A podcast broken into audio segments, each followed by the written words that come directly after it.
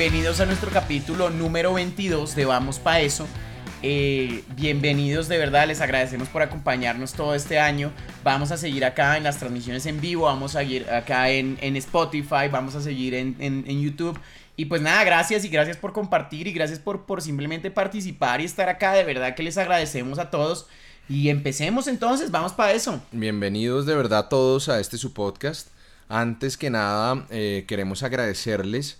Eh, como ustedes saben, en, en, en, Spotify hacen una mención de tu año. Creo que lo comparte todo el mundo. Yo lo, lo compartí. Lo que no sabía es que lo hacían también con los podcasters. Y los, y los, y también con los artistas, o sea. Y con los artistas, sí, los artistas. Los artistas, o sea, y los podcasters, sí. cuando eres, haces un podcast, pues te dicen, oye, ¿cómo te fue este año? Bueno, ¿cómo nos fue este año? Nos fue yo muy tenía bien. miedo, yo tenía miedo. yo dije, no, no lo veamos, yo tenía miedo. Pero nos fue muy bien. No, no, no, la verdad fue una, una muy buena sensación. Eh, estamos dentro de los 5%, de, dentro del 5% de los podcasts más compartidos en el mundo.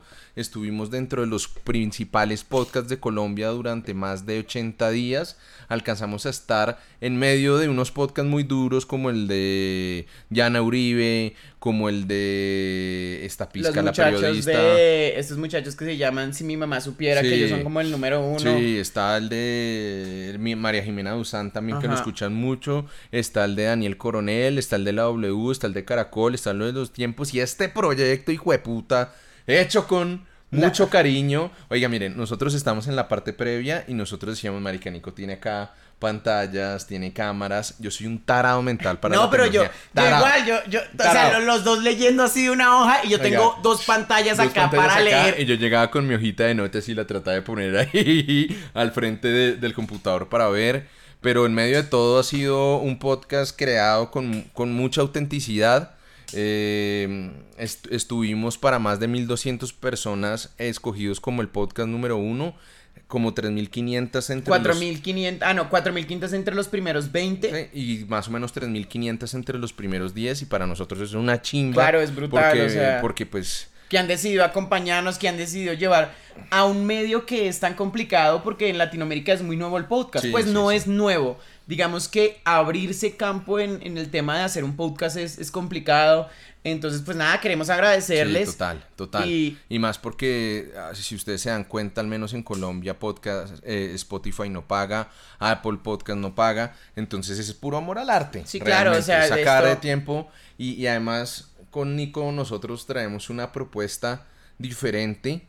Yo me arriesgaría a decir que salvo algunos temas muy especializados y acuadraculados, nadie habla con ese nivel de profundidad de los temas que están pasando, pero más allá de eso, dándole esa frescura, esa mamadera de gallo, ese humor negro, que pues puede que a algunos no les guste, pero a nosotros sí nos encanta esa mierda, hijo de puta. Es chévere, es y, chévere. Y, y de eso vamos a seguir hablando.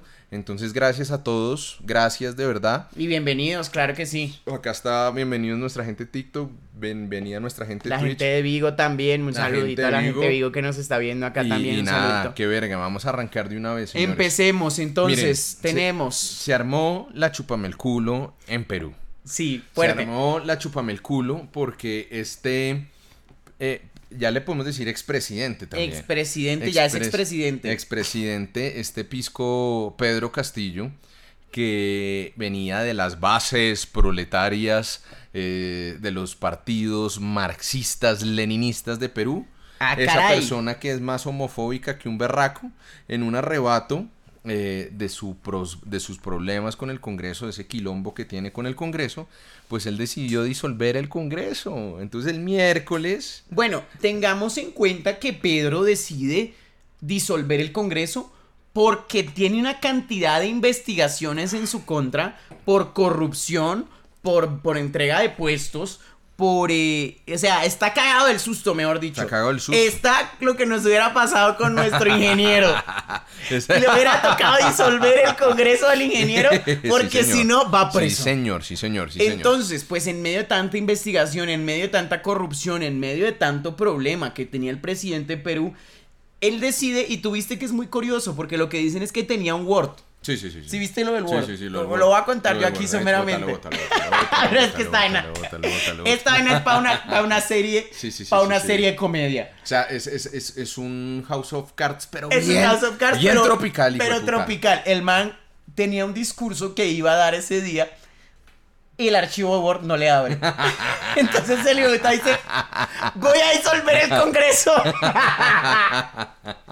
Y lo, y lo más chistoso de todo, en medio de todo, es que el tipo pensaba que lo iba a respaldar. Y sí, el tipo dijo, uy, claro, alegría, para tu cuerpo Eh, alegría. Obvio, sí, no, papá. sí, no, el no, mundo no. en Perú dijo, este man, ¿qué le pasa? Además que, además que uno veía a Pedro Castillo y veía sus intervenciones públicas y demás, y pues yo veía un iletrado, veía un huevón que, que, que no se sabía expresar y toda la vaina, y él empezó a tener un, un- una relación con el Congreso muy jodida, porque imagínate que incluso él pedía autorizaciones para ir a la cumbre del Pacífico para que le entregaran la presidencia y se las negaban y se las negaban y se las negaban, y este era el tercer intento que tenían para destituirlo. A juepucha, el Eh, tercero. a tal punto que dicen que el, el- el Congreso peruano se olvidó de legislar y se dedicó a hacer control político, que también es válido, ¿no? Sí, está bien, o Y- sea, pues, pero ¿qué más decían, haces en un decían, caso de que- esto? decían que, el- que, que Pedro Castillo pues era una persona indigna moralmente eh, y, el miércoles en la tarde se iba a adelantar una votación por parte del Congreso para destituirlo a él, para declararlo inhábil. Entonces él antes de que pasara eso dije, dice, voy a disolver esta mierda. Sí, voy a disolver esa mierda. Y ahí es cuando se habla que el tipo se da un autogolpe de Estado. Porque Constitucionalmente, no, no conozco la constitución de Perú, digamos, pero si lo traemos a un caso de Colombia, ¿es posible que el presidente disuelva en Congreso? no, en, en- en Colombia no. en ¿Desde la constitución del 91 o, o, o antes? No, ¿O no, antes no, podía? antes existía la posibilidad con la constitución del 91, no existe posibilidad. o sea, que de la, después de la constitución del Puede 91. limitar algunas funciones en el marco de estado de excepción. Algunos días. De estado de conmoción interior, pero la posibilidad de disolver el Congreso es exagerada. Es nula. De, en Perú, en Perú, eh, El, el tema, sí, en Perú es un poco mucho más abierto. Y en Perú, digamos que los poderes del legislativo llegan a un punto en el que en menos de seis años han tenido cinco presidentes. Bueno, y también Una es cosa que loca. y también vienen, por ejemplo, vienen de Fujimori también, o sea, sí, viene la derecha de Fujimori, Sí, viene- y de- Keiko de- Fujimori de también. de, de hecho, Fue muy Pedro peleada le- Keiko, ¿no? Con Keiko. la- Fue él- muy él ganó- peleada la- Él le ganó la presidencia a Keiko. Fujimori está en este momento preso en Perú, o está en con Japón. Castillo, ah, están los dos. Están los dos. están los dos ahí. Están los dos. Un poquito para la Eh, gente que no conoce a Fujimori, eh, una, una, bueno, Fujimori era un dictador, eh, bueno, no dictador, era un presidente, algo dictatorial chiquito, eh, en Perú, que igual pues eh, toma el poder en, que en 1994, por ahí, Más o 92, menos. no- El tema, el tema de, de, de Alberto Fujimori en Perú pasa más que todo eh, porque en Perú en ese momento estaba había un grupo guerrillero el importante. Lame. Ah, no, el eh, Sendero Luminoso. El Sendero Luminoso. El Sendero Luminoso, sí, Y, señor. y, eh, Fujimori, pues eh, como buen facho el tipo, resaltando los sentimientos nacionalistas, se dio en la pelea de exterminar el Sendero Luminoso.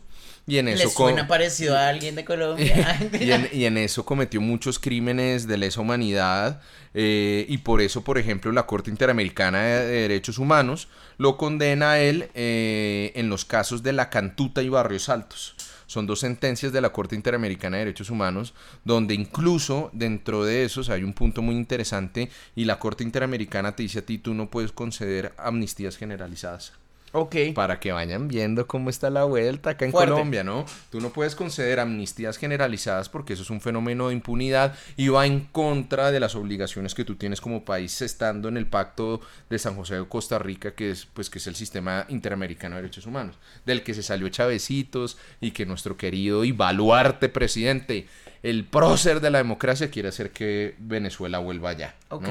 Pero, pero eh, después de eso empieza todo este tema en Perú. Pero digamos que ellos vienen en una inestabilidad muy fuerte porque estuvo Alan García, que creo que fue el que se suicidó, o Alejandro Toledo. Alan Creo García, fue- el no, gordito. Alan García, yo no sabía que Alan García se había suicidado. Se suicidó, se No sabía esa suicidó. vaina. Alan García, estuvo Toledo, Yo no sabía esa estuvo este tipo Kuczynski, Ku- Kuczynski, que creo que fue el que cayó por el tema de Odebrecht en Perú. Eh, bueno, eh, Perú viene en una situación muy jodida. ¿Qué es un congreso? Acá nos preguntan qué es un congreso. Un congreso es un organismo de una democracia que se encarga por regla general de hacer las leyes.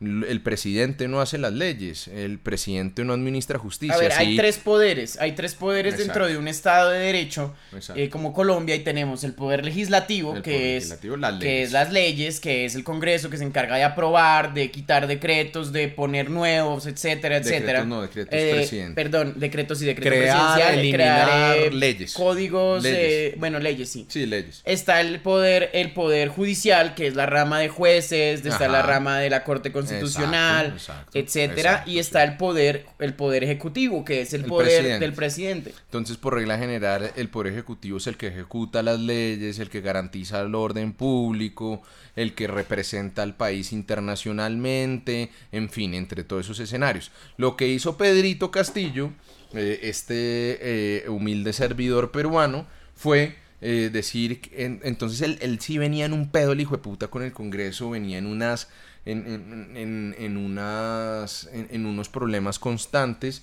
no lo dejaban viajar incluso al exterior porque los del Congreso consideraban que existía un grave riesgo de que él se volara, no por lo que pasó, no por lo que pasó, sino porque, como tú bien decías, la Fiscalía peruana tiene pruebas para considerar que se creó un aparato criminal dentro de la presidencia de Castillo conformado por su propia familia para robar billete. ¿Y Castillo cuánto tiempo lleva en el, poder? ¿Un, año, y medio? Un año y medio. o, sea, o sea, el man dijo, aquí es donde me hago la plata. Sí, sí, sí, totalmente. Y ahí es donde va a garantizar la pensión de la cuchita y la universidad de los hijos, hijo de madre. No, y lo que estaban diciendo es que también él estaba repartiendo puestos y puestos dentro de empresas privadas, estaba repartiendo cosas dentro de empresas privadas y dentro del mismo Congreso para poder evitar que le, que le, pues que le pasaran estas cosas que se le venían encima. Sí, exacto. Entonces se le cae a él el archivo de Word que decía,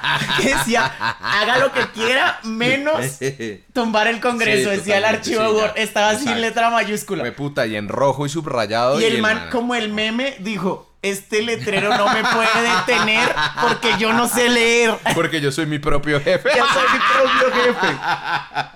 y entonces, y entonces, y entonces eh, él lo anuncia, él pensaba que iba a tener todo el respaldo.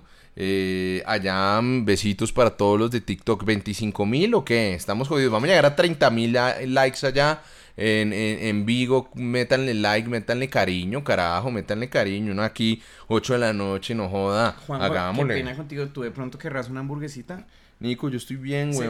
Sí, sí, unas papitas. Unas papitas, dale. unas pues. papitas. O una ensaladita. Porque es que estoy gordito y fue puta, güey. La ensaladita estoy gordito, O un wrap, mira, un wrap. Tengo que bajar como 6 kilos. Un wrap de lomo de pollito que es más. Bueno, listo, rico, ala. De lomo de pollo. Sí, sí, sí, sí. Dian, Dianita querida, saludos allá en TikTok. Mi querido Tommy. Eh, bienvenidos en Discord allá María Camila, en Discord, qué bruto. En Twitch, en Twitch. Discord, ¿Discord qué es? Discord es una app donde puedes charlar con la gente, es como una, donde creas una comunidad, entonces... Ah, bueno. Donde, las que hacen OnlyFans de pronto tienen allí cositas, güey. No, sé, la verdad, no sé, porque, o sea, yo tengo Discord, yo tengo uno de mi comunidad que se llama El Orfanato. Entonces nosotros ahí posteamos memes, ah, cositas. o sea, los Discord son, pues yo no sé, no, nunca he visto, ¿sabes? Una. De pronto las, las chicas de Twitch sí tienen, pero no sé si. Oigan, locos, 25, 30 mil, ah, 30 mil, mi que. Óigale, Nico Mejía, ¿qué más, mi rey? Ángel, ¿qué más? En Twitch está Basticos, viste que Astro, ¿cómo están en Twitch, locos? ¿Serios? Entonces, ¿qué más? Eh, y en Vigo, bueno, bien, entonces mis queridos amigos les está diciendo que el pisco, e, este loco de Castillo pensó que iba a tener tremendo respaldo y los primeros que le voltearon el orto la votación fueron los ministros. Fue súper peleada, ¿no? la votación de él fue peleada con Keiko Fujimori y estaban reempatados. Fue como si fue como la de Bolsonaro y Lula da Silva ahorita. Pero la diferencia de todo es que su propio partido ya le estaba dando la espalda. Y pero es que una vaina que y fue y fue cuando él disuelve el Congreso que sus propios ministros le empiezan a renunciar. Le renunció todo el gabinete. pucha, todo. Y después de eso las Fuerzas Armadas le dijeron, no, este huevón está más solo que un putas. Vamos a eh, dijeron que no lo respaldaban, que está en pro de la institucionalidad, pero es que el huevón es muy bruto. O sea, a pesar de que uno tenga un congreso que no le está caminando, uno no lo puede disolver. Es una estupidez, es una estupidez. Y obviamente si muestra un talante autoritario y dictatorial. Pero es que ahí no acaba todo.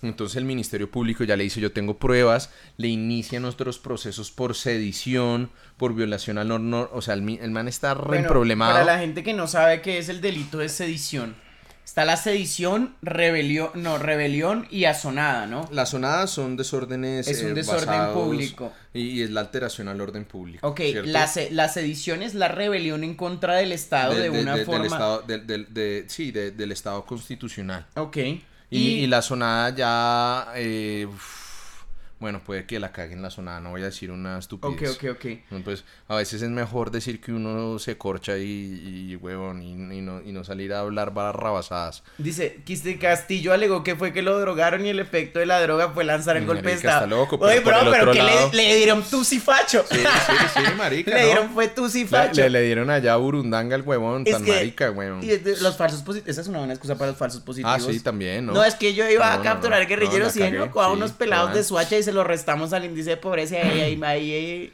Y entonces, y entonces, ya con el, con el orto destapado hacia los militares, hacia los ministros, el Congreso ya lo tenía bandeja de plata, pues el tipo intenta volarse. El tipo intenta volarse, ¿cierto? Eh, Te están haciendo sí, una no, competencia, no, no, pero no me pues van de en competencia locos. Ajá. Y entonces el tipo intenta volarse Le dieron y el tipo se quería ir para México. Porque Andrés pues, Felipe, bueno, López Manuel Obrador, López Obrador Manuel es- López Obrador le ofreció asilo. Y los que le entregan son su propia escolta. Su propia escolta le dice ni mierda y lo lleva y lo entrega a la policía, marica. Y ahí está capturado y está detenido en el mismo lado de No se puede, Fujimori, eso, esto porque es una, obviamente- esto es- no se puede confiar en nadie, muchachos. no, nada, nada, en nadie, locos, en nadie. Y entonces eh, lo O sea, si se entregan, van a el volar, tipo que está sea- capturado, pero es que ahí no acaba la payasada latinoamericana. Entonces sale Petro a decir, esto es un atentado a la democracia. Primero dice que, bueno, no, que es que lo hizo mal, ¿no? Pero yo no vi pero lo es que a él, a, él, a, él, a él hay que entenderlo porque él ha sido una persona que la han hostigado desde el primer día de su gobierno, hijo de puta. Salvo que tú tengas la planadora de Petro, pues siempre vas a tener oposición y uno tiene que enfrentarse a la oposición en el marco de la democracia, no, no diciendo que el Congreso se disuelve y que en nueve meses voy a convocar nuevas elecciones para que haya un nuevo Congreso. No, huevón. No, y- y no. realmente- Y entonces Petro dice, como la hizo acá, convocamos a la, a la Comisión Interamericana de Derechos Humanos para que dicte medidas cautelares a favor de Pedro Castillo y la comisión le hizo. Le dijo que no, que, que ni mierda, que el man había violado el régimen constitucional y que en ese escenario no procedían las, eh, las medidas cautelares. Pero aún más, más, aún más, imagínense qué gobiernos se unieron para apoyar a este dictador. A ver, déjame adivinar. Tenemos a México, tenemos R. a Venezuela. Eh, eh, R, no, Tenemos pero- a Nicaragua. Pero Venezuela está fuera Ah, de, no, o sea, de- ah, no, no puede pronunciarse y dentro de- Ortega también le vale pijas a mí. Ah, bueno, entonces Pero no está Nicaragua, pero ¿no? bueno, entonces está eh, Argentina, Sí, claramente. Ecuador. No, Ecuador no. Ecuador- ah, no, porque Ecuador ya cambió de presidente, Ecuador, sí. en- acuérdate que incluso chiflaron acá a este man. Ah, es verdad, es en- verdad, es verdad. No, Ecuador no está, entonces debe estar Bolivia. Sí, claro. Bolivia está y tenemos, no, Uruguay no. Uno bien mamerto. Eh, uy, que está destruido. Chile. No, no, no. Bueno, pues de bien mamerto. Bueno, no, Chile, pero ¿cuál? A ver, ¿cuál? No, no, estoy. eh, Arge- eh, Argentina, Argentina, eh, Colombia, Colombia, lo- México México, y Bolivia. Bolivia, ahí están. Entonces salieron a decir que, y sacaron un comunicado conjunto, diciendo que, eh, que este señor eh, lo habían perseguido, que era una persona que, había, que no había tenido la posibilidad de entrar a ejercer su mandato. Y, y- y que realmente le tenían que, a- eh, le, le tenían que garantizar sus derechos a elegir y ser elegido. Hijo de puta, pero acabas de disolver el Es que mi Congreso. es esa, o sea, ¿Cómo tú así? tienes- Entonces tú violas la democracia y te persiguen y los que te están persiguiendo entonces son unos fachos malparidos y el resto tú eres un prohombre. Eh, no, hijo de puta, Platón, el, el- Sócrates, y el dueño de la democracia. De no la jodas. última vez que hubo una disolución de un congreso en, en Latinoamérica, podemos hablar del caso de Venezuela Ah. y la Asamblea Nacional Constituyente, creo que es una, no, la Asamblea Nacional que convocó que convocó Hugo Chávez o fue sí. Maduro, fue Hugo Chávez para reemplazar al 90% del Sí, Congreso sí, así es. por por por Fue Maduro. fue Maduro, por el 90% del Congreso por chavistas. Sí, así es. Entonces dijo, a este congreso no me sirve, pongo otro que no me vaya a mí a meter preso. Que sería lo que nos hubiera pasado, como dije al principio, Claro. con nuestro querido amigo el ingeniero. El Inge le hubiera tocado los pantalones, hijo de puta, para el resolver el Congreso, no por joda. los casos, eso lo hablamos dentro de un vamos para Sí, eso sí, lo hablamos. sí. Al ingeniero le hubiera tocado eh, un juicio por la, por la Cámara de Representantes, ¿no? Así es. Entonces, o él o le hacía torcidos o miraba qué hacía porque si no iba preso. Sí, no, de acuerdo, le hubiera tocado ir a la comisión de acusaciones y hubiéramos visto qué hubiera pasado ahí. Pero entonces lo chistoso de todo es que la que tenía que asumir eh, en ausencia de Castillo es La Dina sí. Baluarte. Y entonces Dina eh, asumió, llamó un gobierno de unidad, está hablando de elecciones en el 26, ya está hablando de elecciones en el 24, pero entonces el, el castillismo ya enfiló baterías y también Petrico y también López Obrador y también Luis Arce Bolivia pero- y también Alberto Fernández que es un payaso también entonces terminaron diciendo no no no que esto tenía que perseguirse y lo más chistoso de todo y acá les vamos a colgar el tweet salió la representante eh, de Human Right- Rights Watch para toda América, que es la ex congresista Juanita Gobertus, con una posición bien sensata y les dijo, marica, pero ustedes qué hacen victimizando a un tipo que disolvió, Que disolvió el Congreso. huevón? Es ¿Qué- que para mí- O sea, yo digo, listo, huevón? el presidente está siendo perseguido de una u otra forma Sí. Por algunos casillos de corrupción Por unos chiquitos, unos chiquiticos, casual, no, casual. nada. Eh, eh, pero uno dice, listo, bueno, no conozco bien el caso a detalle, entonces, ok, eso es una persecución. Pero el momento en que alguien decide atentar contra la democracia, decide, decide cancelar, remover el Congreso y, y- y llamar a unas elecciones, está siendo autoritario. Y cualquier presidente que defienda eso es porque cree que es lo correcto y que se puede hacer. Y me parece absurdo, la verdad, me parece que me parece algo fuera de carácter No, de Petro. miren, y es que miren, yo les voy a decir algo. Cualquier persona, presidente, porque es que nosotros dentro de América Latina estamos en un esquema presidencialista políticamente hablando, y eso quiere decir que la figura, que la figura eh, del presidente es más relevante, tiene muchos poderes, es decir, es jefe del poder ejecutivo, es jefe de Estado, es jefe de gobierno y eso implica que tiene muchas atribuciones. Si ustedes ven países como Inglaterra es una monarquía parlamentaria, es decir, hay un parlamento, un primer ministro que termina teniendo muchos poderes, pero no tantos como un presidente. Pero en un país como Latinoamérica, en, un- en una región como Latinoamérica y en una región como Sudamérica, pues los esquemas son presidencialistas. Y cualquier presidente, cualquier presidente que quiera asumir las funciones de otra rama del poder público es un hijo de puta autoritario, así de sencillo. Y acá y yo les he dado, le he dado palo a Petro duro y como debe ser con la propuesta que ya vamos a hablar más adelante, lo de la primera línea. Pero, pero, pero, pero, en este caso, em, Pedro Yo Castillo le disolvió el Congreso y dijo que iba a gobernar eh, con decretos ley durante nueve meses. Es decir, él iba a exponer las leyes y iba a asumir las funciones del legislativo. Voy a- él. Eso se llama autoritarismo. No, final. totalmente lo es. O sea, realmente meterse en, en una rama de poder que no tienes porque, o sea, que no te compete, No, sí, que Pues no te que compete es, violando es autoritario, totalmente. Nosotros tenemos que entender que la constitución es una garantía para todos y que cualquier cabrón sea de derecha o izquierda que venga a violarla, pues No, y en el momento en que, y yo siempre le digo a la gente, y lo dije en la campaña de Petro, y lo dije en el paro nacional, el momento en que permitimos que se violen las libertades civiles por la derecha, lo van a hacer, lo va a hacer la izquierda. Total. Porque el gobierno, el, el- los militares son el, el comandante, el comandante general de las Fuerzas Armadas, no es un general, Exacto. es el presidente. Es el presidente y además arriba de ellos hay otro civil que es el ministro de defensa también. Exactamente, está el ministro de defensa y luego vienen los generales. Hecho, los entonces- juramentos de las Fuerzas Armadas, al menos aquí en Colombia, se hacen sobre la Constitución. Y lo que la Fuerza Armada jura proteger no es un presidente, es la Constitución. Es la democracia. Y la democracia. Y bien hecho ahí. en Perú. Bien hecho Claro, que los militares claro. hayan protegido la democracia. Eso sí me parece que es aprovechar una oportunidad grande es montar una junta militar. es decir, bueno, esto se fue a la mierda. Esta es la junta militar. Sí, ¡Con pero- mucho gusto! Pero, pero, pero entonces, eh, pues ahí está chistoso estos presidentes defendiendo a Castillo.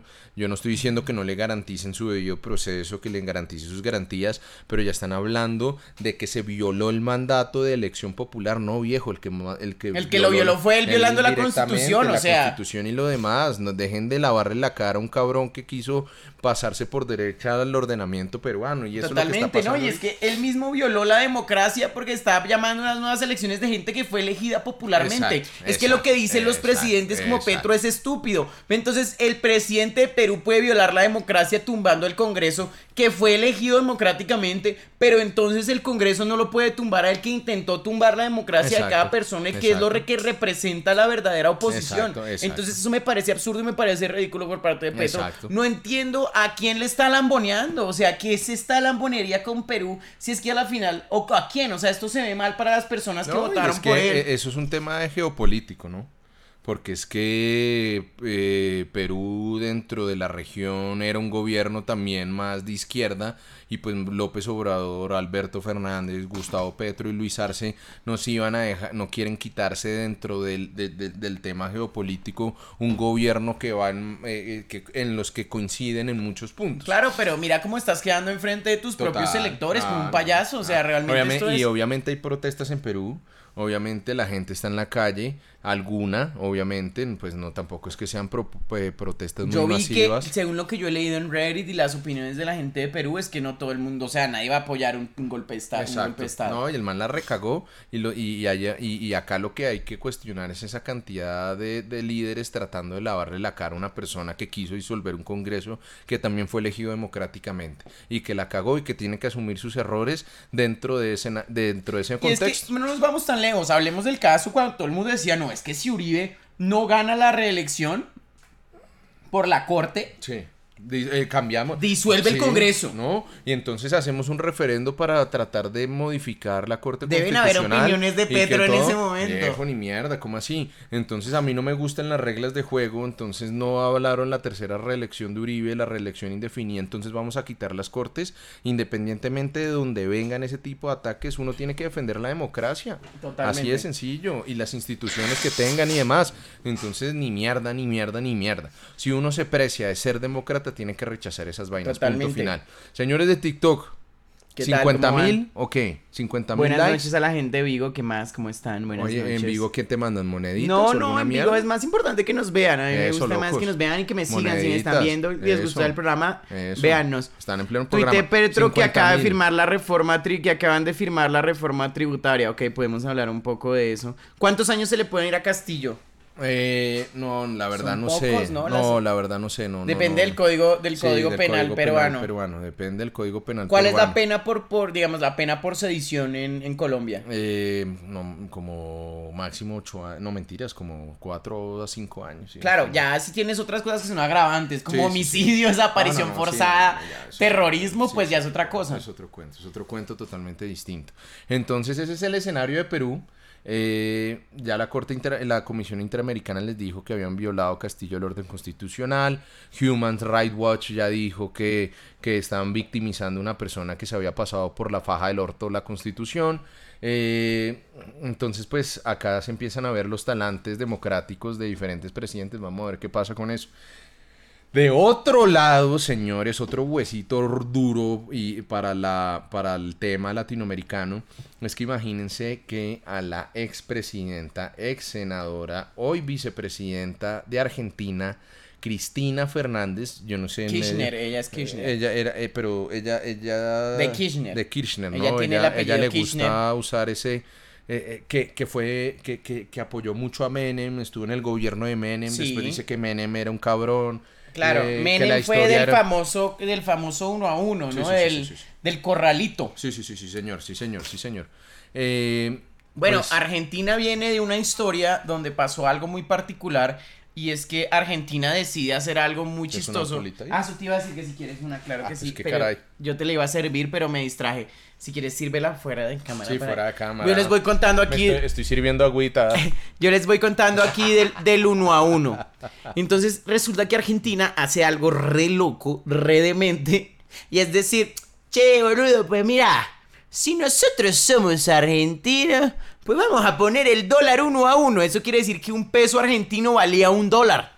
Qué estupidez, güey. ¿Qué hizo la gente top? Dijo, bueno, eso, ahora sí con mis pesos Sí, sí, sí. los cambio por dólares y retiro todos los dólares del país y me los robo. Claro. Pues no me lo robo, no fue un robo porque fue algo que hizo el Estado. En Igual, En el marco de la En legalidad. el marco de la legalidad, la gente dijo, pues entonces yo tengo 100 mil pesos argentinos, voy y los cambio por 100 mil dólares. Y me voy del país. Claro. Entonces, drenaron todas las arcas de dólares que habían en Argentina y fue un mierdero.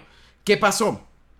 Yo igual le pregunté a mucha gente, eh, pero boludo, ¿cómo era el 1 a 1? Vos Decime. No, entonces yo les preguntaba a mis amigos argentinos, como marica, ¿cómo era la época del 1 a 1? O sea, las cosas empezaron a valer más y no me decían, no, todas las cosas eran acordes al precio. Si algo valía 600 pesos antes, pues ahora vale 6 dólares. O bueno, no, 600 exagero, eh, ponle 10 20 pesos. Pues todo empezó a valer de acuerdo al dólar. O sea, Sí, sí, sí. la idea en teoría no era mala.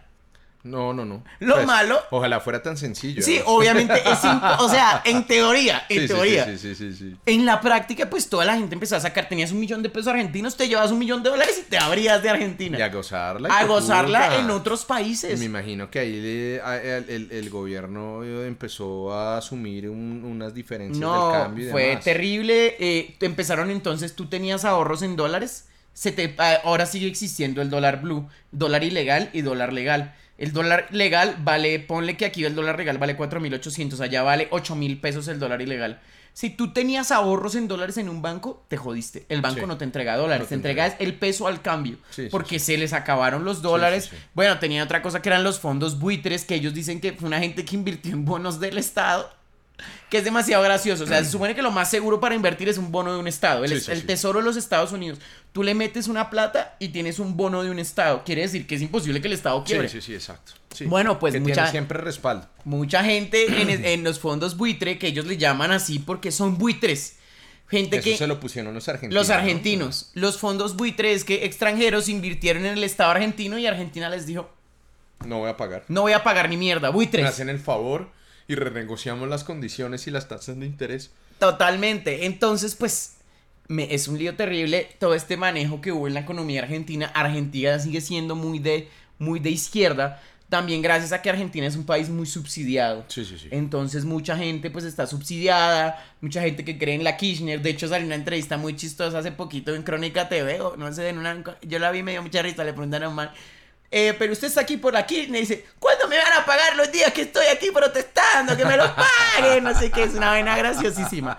Entonces, bueno, ¿por qué a pesar de toda la corrupción que tuvo Cristina Kirchner, este es un tema que creo que fue porque en el ellos son de Tierra del Fuego o Sí, el Mendoza de Santa Cruz. Santa Cruz en este departamento de Argentina Que fue bien gobernador a- Kirchner. Bien a la Patagonia. Bien, bien, bien al sur.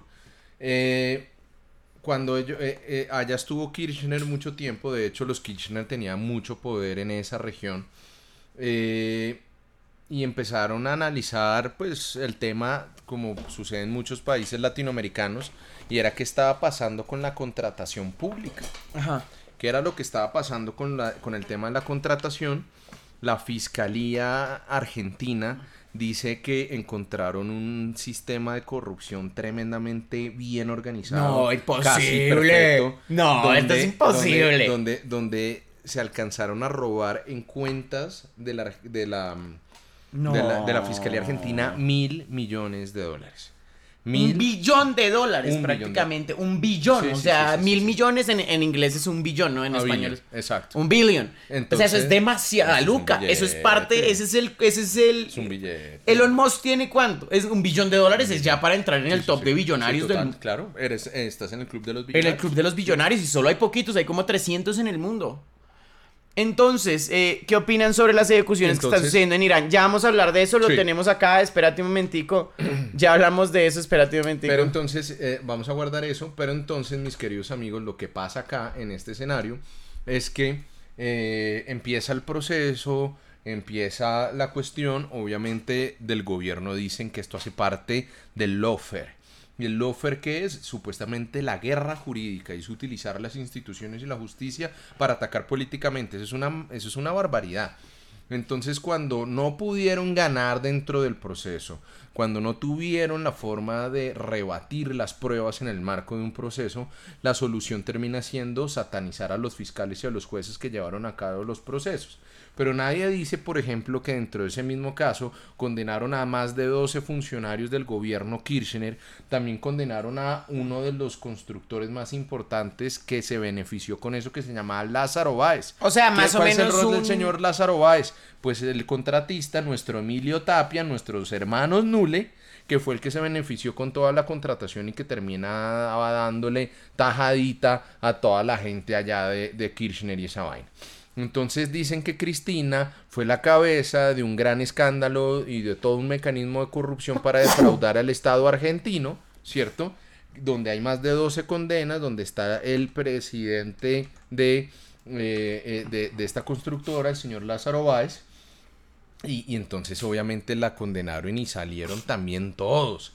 Ya Petrovia salió en su momento a decir que esto era una persecución política, también López Obrador. ¡Qué curiosidad! Qué raro. ¡Qué curiosidad! Entonces salió otra vez Petro, salió el López Obrador, salió Arce y salió nuestro querido elefante, el señor Ernesto Samper, a decir que también era una persecución, que esto era un Eso escenario no es de una condena injusta y que esto solo se debía a que Cristina había hecho un mandato perfecto. Hijo de puta, tienen reventado un país. y Reventado. Ajá. O sea, Ah. yo les estaba mostrando a la gente el otro día el precio, la diferencia entre un iPhone en Colombia y un iPhone en Argentina. Un iPhone vale 3.500 dólares. Hijo de pucha. Y no, es un, no estoy diciendo que la tecnología sea un indicador de, progreso. Estoy diciendo que cuando estamos en un país, glo- en un mundo globalizado, donde la tecnología, pues, obviamente sigue siendo cara para algunos países en vía de desarrollo, digo que un país tan cerca a Colombia que tenga estos precios, porque la importación Puma tiene fábricas en sí, Argentina, sí, sí. porque importar es carísimo. Entonces, pues, es un problema. No, no. Ahora, quiero decir aquí una cosa que nos preguntan y dice que la ONU, que por qué se supone que la ONU siendo una organización humanitaria no actúa. No, la. ONU ni siquiera actúa cuando, o sea, Rusia está invadiendo Ucrania. Está invadiendo un país soberano porque hay nazis. Que ese O fue sea, el, paja- el y peor es pajazo mental pura se mierda. pegado, o sea, Rusia está invadiendo porque sí un país para liberarlo. Que, o sea, es como decir que nosotros vamos a invadir Venezuela para liberarla. no, sí, no, de que acuerdo. No, no. Estados Unidos obviamente ha hecho lo mismo y también estoy en desacuerdo con lo que hizo en Irak, con lo que hizo en Afganistán, con lo que hizo en Libia, 100% en desacuerdo. Con lo que hizo en Vietnam. con lo que hizo en también. Vietnam también, ¿me entiendes? Es 100% en desacuerdo.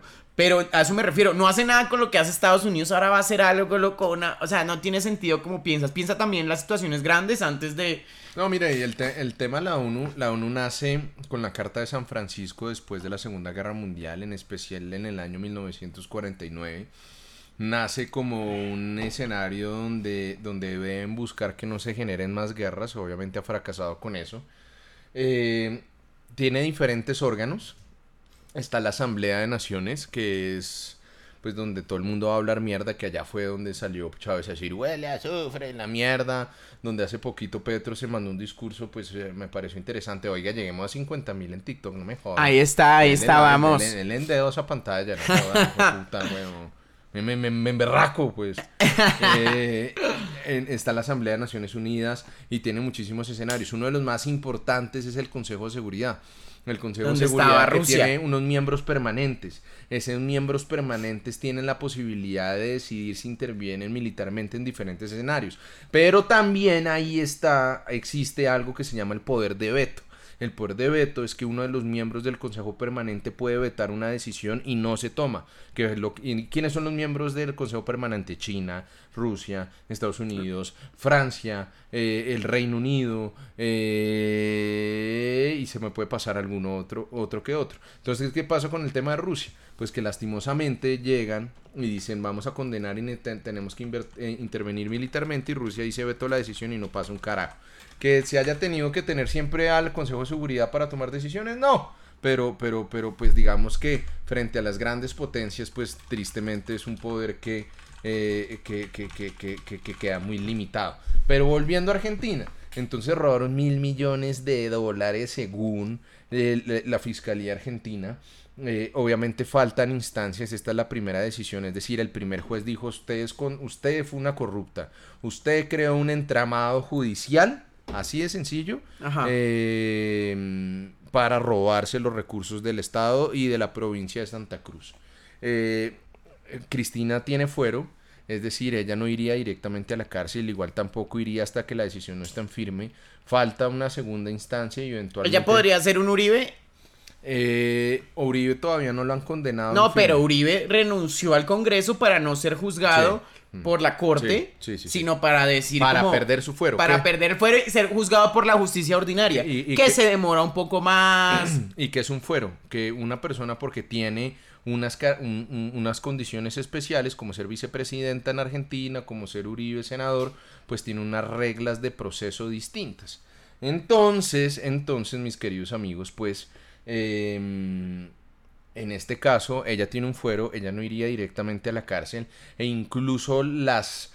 eh, las cuentas que se hacen es que cuando ya se defina esto, ella ya va a tener más de 70 años y en la ley argentina tú no puedes ir a la cárcel si tienes más de 70 años. Y hay gente, Entonces, la y vieja- también igual hay, hay un montón de gente afuera de su casa. O sea, el apoyo que tiene Cristina no es lo mismo que el presidente de este No, Castillo. no, no, no, no, el sí. apoyo que tiene Cristina en Argentina es una locura. Pues porque han dado platica mucho Obviamente, tiempo, han dado sea, pino y la, la gente, la verdad, eh, la gente la quiere. Y recuerden que, pues, que, que Argentina es un país donde el peronismo es oposición, es como decir, el uribismo es oposición y ese y es gobierno. Y es gobierno, sí. Entonces, hay oposición del peronismo y ahí entonces es, es muy complicado porque está tan arraigado el tema de Perón y el tema de Cristina en Argentina que pues para mucha gente es difícil ver este tipo de cosas. Sí, claro, total.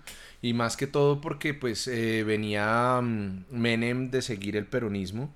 Eh, Cristina viene de Menem, después Bueno, viene Kirchner primero, viene Kirchner, que exacto, se viene- muere Kirchner, Viene Kirchner. luego va- se sube Cristina Se y luego montan a un títere que es Alberto. eh, después viene Alberto y entre esos estuvo Macri en la mitad. Ah, estuvo, ah bueno, Macri fue un, Macri es un, Macri fue primero alcalde de Buenos Aires, de, fue alcalde de Buenos Juniors. Aires y luego, ah, también fue presidente y, y luego, ¿Sabes cómo querían eh, declarar eh, impedidos a los fiscales y a los jueces de este caso? Que es que porque eran hinchas de boca. y porque Macri era y, de como Boca. Boca- y como Macri era hincha de boca, hicieron esos tipos que van a juzgar a Cristina. Igual esto es una Si opinión. comparten, si comparten equipo. Igual esto es una opinión bias, pero cuando yo, cuando yo, eh, cuando yo estuve viviendo allá, que era Macri alcalde, no fue tan malo de Buenos Aires, ¿sabes? O sea, Buenos Aires cambió en algunas cosas. Lo decía mucha gente bonaerense que yo conocía. Luego fue presidente y todo el mundo decía, "Este- este man no sabe ser presidente, fue una mierda. Macri es derecha, ¿no? Macri Sí, era sí, como sí. un... eh, No, pues era, era como una contraposición al como una contribución al Kirchner y fue presidente y a nadie le gustó, no, lo No, le reeligieron, gustó, nada, pobrecito mierda. mi No, nada, Macri. nada, nada, nada. Solo que obviamente pues la estructura de, de, de, del- de Kirchner, eh, de los Kirchner todavía sigue siendo muy fuerte a tal punto Totalmente. que pusieron al baboso ese Alberto Fernández que tenía la posibilidad de, tiene la posibilidad de indultar a Cristina. Eh, lo que no se sabe es si vayan a tomar la decisión de hacerlo porque son cargos de corrupción. Fuera otro delito. fuera algo como, eh, no sé, eh, por ejemplo, lo que pasó con la operación Jaque, Sí, que sí, invadieron, eh, que se invadió el, el suelo de Ecuador y es un lío y bueno, actuó bajo, bajo una vaina de ministerio el presidente Bueno, Juan que- Manuel. En que, en que Jaque fue la de No, las- Jaque no fue, esa la fue la, la- liberación. fue cuando mataron a Raúl Reyes, cuando perdón. mataron a Raúl Reyes. que invadieron espacio ecuatoriano. ser. Pero Quisiera, quisiera hacerte una parte acá porque hay algo de lo que no hemos hablado, no sé si lo viste en redes. al mundial, al, al final del mundial, hijo de puta, Ah, son vamos finalistas. Messi, ah, a weón. nadie- Yo quiero, quiero que gane Messi. Sí. Creo que lo, lo- por Igual, Messi- igual eso está arreglado para que gane Messi. eso está más comprado para que gane Messi. Mañana juega Marruecos y Mañana Francia. juega Marruecos y va a Francia. divino. Va a ganar que- Marruecos para que gane Messi. Bueno, Ah, Además que, si tú te das cuenta, eh, Marruecos eh, jugó contra Bélgica, contra Croacia, Sí. le ganó a España, le ganó a Portugal, y- y con España tienen el raya ya de Ceuta y Melilla también, y, eh, y ahorita van a jugar con Francia. vamos a ver ¿no? cómo les va. Colonia. Muchas Colonia. gracias a Valelúa por tu raid. Muchas gracias por Bueno, mandarnos a estas dos personas. Muchas gracias ¿Ya no, siempre. ya, ya no suena el vallenatico? Es que sí suena, pero lo tengo en los audífonos. Ah, bueno, entonces ahí suena un vallenatico de Diome bien, bien coqueto. y ese, bien ese, lindo. ¿sabes que lo voy a. de- me hubieras dicho porque tenemos que cortarlo para el podcast para que no quede por ahí. Ah, bueno, listo, listo. Ya lo corté listo. igual. Bien. Hay una cosita que no sé si viste. Resulta que, pues, Dave Chappelle es uno de los comediantes sí, más sí. grandes. eh, vende unos especiales de Netflix, una locura. sí, sí, sí. Dave Chappelle, a mí me gusta mucho lo que hace, pero hizo algo muy loco. Subió a Elon Musk a uno de sus shows. ¿Qué va? Un show sobrevendido en un estadio.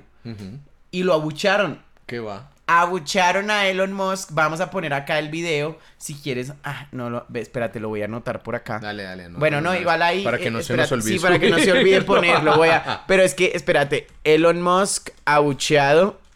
Video. Elon Musk fue abuchado en el concierto de Chappelle. O sea, en el video una gente lo aplaude y otra gente. Pues tú sabes que Elon Musk ha sido bastante controversial en este momento Sí, debido sí, sí. a, primero, la compra estúpida de Twitter. Sí, sí, sí. Va- voy a hablarlo someramente la, la, la, la compra estúpida de Twitter, pero resulta que Elon Musk él rechazó la due diligence cuando hizo el proceso de Twitter. No sé si ya lo hemos hablado Vamos No, para no, eso. no, no, no, no lo bueno, entonces Elon Musk dice, voy a comprar Twitter, yo lo compro y ya. Él rechaza lo que es la due diligence o la debida diligencia, o sea, el debido proceso dentro de todo el tema de Twitter. Entonces al final los abogados le dicen, le tocó comprarlo. Porque es eso o gastarse plata en nosotros, gastarse y la corte le va a decir que usted tiene que comprar Twitter. Entonces él compra Twitter, empieza pues, eh, Elton John se va de Twitter, Sí. eh, se va de Twitter el vocalista de... Se va Trent Razor, que es el vocalista de... de Trent, Trent Razor es de... Bueno, se va Trent Razor, se va Elton John, se empiezan a ir mucha gente de Twitter porque se vuelve pues un lugar para ellos, según esto, en contra de la, en contra de, de salvaguardar el tema del bullying, del discurso de odio, etcétera. Bueno, Elon Musk, aparte de eso, acaban de, de, de, Y de además con todo publicar. el pedo que pasó internamente, ¿no? Ah, Que no, el pedo de Twitter está terrible. Que, que, que, que Se llevó ingenieros de. Tesla. Sí, sí, sí, sí. que la Se llevó ingenieros de. Tesla para Twitter. Ahorita el Ministerio de Trabajo de Estados Unidos encontró gente durmiendo en Twitter. Encontró camas, encontró eh, sillones, encontró cobijas y dijo, ustedes no pueden estar trabajando y durmiendo acá. Es imposible, o sea, no le cabe una, una empresa pues billonaria que realmente el negocio que hizo Elon Musk con Twitter fue malísimo. Una empresa no valía 44 billones de Sí, sí, dólares. sí, una es una empresa que no genera ese dinero. Pero bueno, él pensó que podía renegociar el precio cuando ya estaba. No, lo que pasa es que él no pensó que no se, que no se pudiera echar para atrás y por eso. Exacto. Él dijo, ah, yo soy la verga parada y tuvo que vender acciones de Tesla. Sí, sí, sí. Tuvo que vender 44 billones de dólares en acciones de Tesla, por eso no, ya no es el hombre más rico del mundo. Pero bueno, toda esta cosa, el Neuralink, que es un implante Ese es que. Que se supone que va a ser el nuevo smartphone que vamos a tener acá, acaba de matar a 28 monos. ¿En serio? A 28 primates no humanos en el campo de estudio. ¿Qué va? ¿En serio? Y lo complicado que es para un biólogo, para un científico, poner sus manos solo en ratones, digamos en esos países del primer mundo, tienes que llenar una cantidad de papeleo, tienes que explicar qué pasa, si se te muere algo, a ellos le pagaron a alguien y dicen que sobornaron presuntamente a gente para poder experimentar en el Neuralink y el Neuralink mató, a 28 primates de 3000 con los que están experimentando. Que es una cifra gravísima. Sí, claro, o muy sea, alta, muy alta, Lo muy que yo leí es que es súper alta para un experimento de este tipo. Es gravísimo, es muy grave, muy grave. Entonces, todo este tipo de cosas, no solamente esto, las estupideces que ha dicho Elon Musk en la intentar manipular el precio del Bitcoin, intentar manipular el precio del Dogecoin, ha hecho que la gente pues ya no lo quiera tanto como, como antes era el Iron Man. ¿Te acuerdas Como- que salió sí, en Iron no, Man? el, el filántropo de moda, hijo de puta. Cero. que todo el mundo quería parecerse y demás, y resto y todo el asunto. eh. Pero eso no es todo. Te tengo otro chisme aquí de Elon Musk. No te lo. Bueno, ustedes saben que es una operación Honey Trap. No, la operación Honey Trap es lo que usan los espías para atrapar gente. O sea, para atrapar para atrapar u otros espías o gente del gobierno con mujeres u hombres. Ok. Entonces una vieja muy linda te habla y hay muchos casos de Honey Trap. Por ejemplo, un tipo del Mossad habló con un periódico, creo que es el Telegraph de UK, Ajá, y ajá. le dijo, oiga, yo tengo planes, tengo fotos de que Israel eh, tiene armas nucleares. Fue antes de que se supiera que Israel las tenía. El, el- el tipo les dijo, no sé qué, yo tengo las pruebas, tengo fotos, tengo todo. Entonces imagínate que llega el tipo, entonces el periódico lo tiene en una locación segura y el tipo dice, no, conocí una vieja, ir con ella para Italia. Y en. Italia el Mossad lo agarra y lo mete preso 28 años. Allá en, allá en, en Israel, por sapo, por traición. Entonces, estas Honey Trap no solamente mata a Harry, muchas de esta gente, eh, Coco Chanel era una Honey Trap. Sí, sí, sí, y mandaba información a los nazis. Sí, sí, sí. Entonces, todo este tipo de honey traps, bueno, dicen que un informe del MI5 que salió hace pues salió hace unos años cuenta que a empresarios les están haciendo lo mismo. El gobierno chino presuntamente, Qué pero con menores de edad. Hijo Y, se dice que hay varios empresarios que han caído en eso.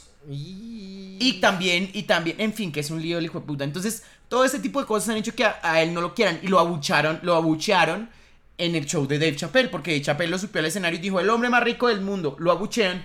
Y él empieza a poner estupideces en Twitter. Ay, fueron 90 pa- aplausos, 10% abucheadas. Y adivina qué es lo peor. empezó a bajar las cuentas de la gente que subía el video a Twitter. No, no, el tipo, el tipo se cagó en Twitter. Eso parece ser la idea. Yo soy bien tuitero, amaba Twitter.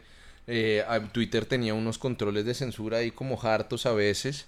Eh, la mamón de Twitter obviamente son los bots también. Claro, se supone son- que él decía, uno de los argumentos para no comprar Twitter fue que Twitter estaba lleno de que era una Está- granja de eh, bots. Es una granja de bots. Entonces, pues es que imagínense si los bots ya llegan aquí a la política criolla y Daniel Quintero y los uribistas tienen una cantidad de bots. Todo el mundo tiene bots para tratar de crear tendencias. Incluso eh, eh, muchos de nuestros queridos y admirados tuiteros eh, pro gobierno en el día de hoy, pues... eh, eh, les pagaban por hacer tendencias, ahí está la Eso columna lo de Simón hablamos. Gaviria y toda la vaina, ¿no? Eso lo hablamos de cómo a los Ay. tuiteros, pero no solamente eso, yo tengo un PDF donde ofrecen, donde ofrecen Sí, servicios de granja sí, de bots. Y muestran resultados. O sea, yo tengo información. Posicionar tendencias. Pero- ¿Quieres poner a, tu- a- a Quintero como el nuevo prohombre antioqueño, hijo de Pero puta? yo tengo pruebas de que eh, personas de la derecha y de la izquierda han Sí, utilizado sí. estos servicios porque viene dentro del claro. Clientes felices. Y yo le dije al man, Alvarito. al, al man, al man que me lo mandó, le dije, marica, esta información es muy peligrosa, o sea, ¿por qué me mandas esto? No, por si quieres a alguien, con, con a alguien que le interese nuestros servicios. Yo le digo, no conozco a nadie, me acabas de mandar una vaina que Sí, no sí, voy a hacerla porque peligraría mi vida. Sí, sí, sí, sí, Pero están, pero están pruebas de qué tuiteros y qué personas están dentro de eso. Ahorita te lo muestro en mi no, WhatsApp. ahorita, ahorita, ahorita no lo vamos a publicar porque... No, obviamente no, o sea, no le- lo voy a le- le- publicar. joden a Nico, pero... pero No, o sea, eso no, eso sí no tengo las huevas para publicarlo. Pero te lo juro que es un documento extendido donde te cuentan cómo funcionan las granjas de No, bots. y es que, usted, es que ustedes tienen que creer en Vamos para eso. Ustedes tienen que creer en Vamos para No, o eso sea- porque es que acá es puro trabajo humilde, hijo de puta. Pero, pero, pero realmente cuando No, fuerte, ustedes vean fuerte. tendencias y vean cosas Vean en redes sociales, de- tienen que desconfiar Y realmente yo digo, en el y posicionamiento yo tengo solo un problema con eso. Mi problema es por qué no poner publicidad política pagada. Ya. Sí, ya. Como hacen la- las Ya. noticias RCN. Vote Ya. por el presidente Uribe. Sí, sí, sí, Uribe el mejor. Ya. Publicidad política pagada. Eso es lo único que tienes que poner. Porque les encanta romperle el pescuezo a la honestidad intelectual, porque no son Exactamente. Pero entonces, sea, e- es- e- ¿está listo el paréntesis, compadre? No estamos listos, sino que esto de Elon Musk me parecía importante No, no, no, tratarlo. importante, ¿no? Y el tema de Twitter está recaliente. Le está están recaliente. dando duro y Twitter está muriendo y se está yendo Sí, todo el mundo. exacto. A Elon hasta le rogó a Elton John. Sí, ah, sí, sí, sí, sí, sí.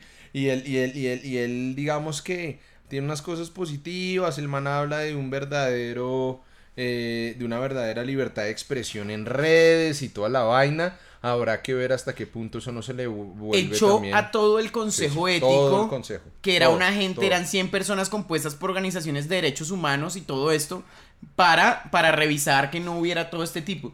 O sea, entiendo el tema de la libertad de expresión, o sea, yo puedo decir lo que me dé la gana y tengo derecho, pero ya entonces si nos vamos a, a- a permitir que hayan eh, eh, eh, nidos de personas fascistas Sí. con ideas de odio, así es que empiezan los Porque tiroteos. en. Twitter, en Twitter creo que, a ver, yo... yo- y yo- también yo- mamertas, ¿no? Yo, yo tengo Instagram, tengo TikTok, que acá es donde estamos.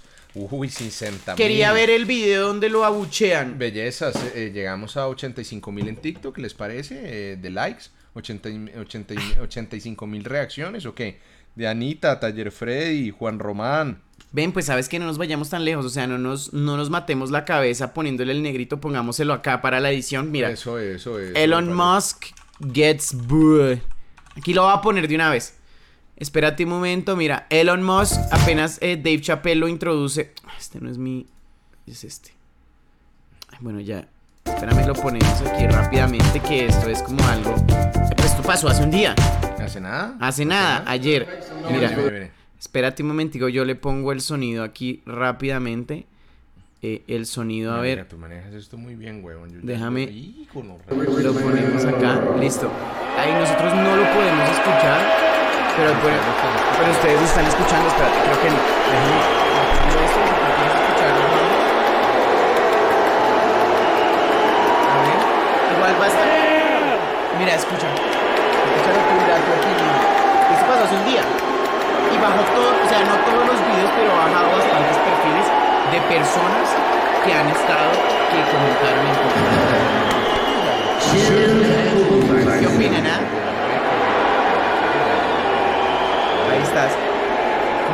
vaina. Ahí lo están abucheando al.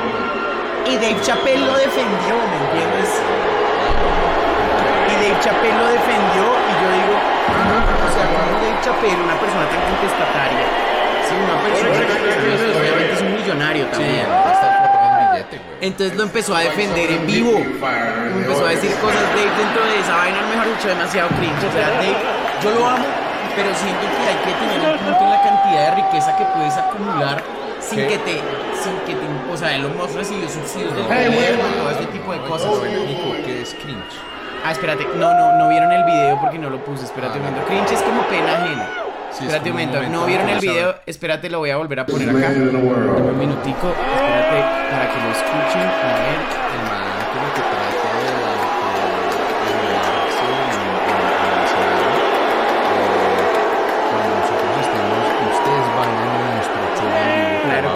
Show.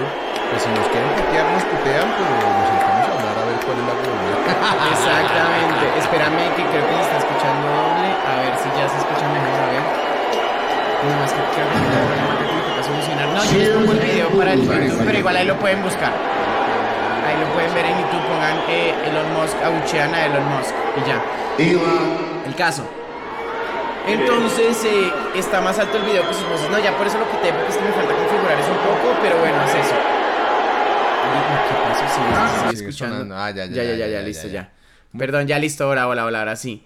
Y entonces, eh, bueno, entonces estamos en eso, 80 mil, ¿no? 80 mil likes, mire así. Muchas gracias chin, por chin, esos chin. 80 mil likes, chin, de verdad, gracias, gracias. No, vamos en, en 66 mil. Ah, 66 mil, qué top. No, bueno, no. entonces continuemos. Bueno, entonces estamos terminando que el tema de Argentina, ya después de todo eso, mis amores, después de todo eso, no se emputen, todo bien.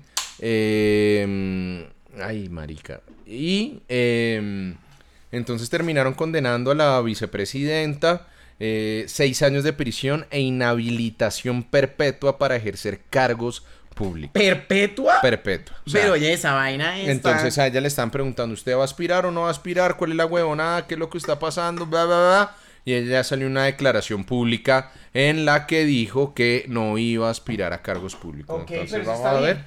Vamos a ver qué pasa con Cristina, vamos a ver qué pasa con las otras instancias, vamos a ver qué pasa en todo este marco de situaciones, pero ahí está el asunto, ¿no?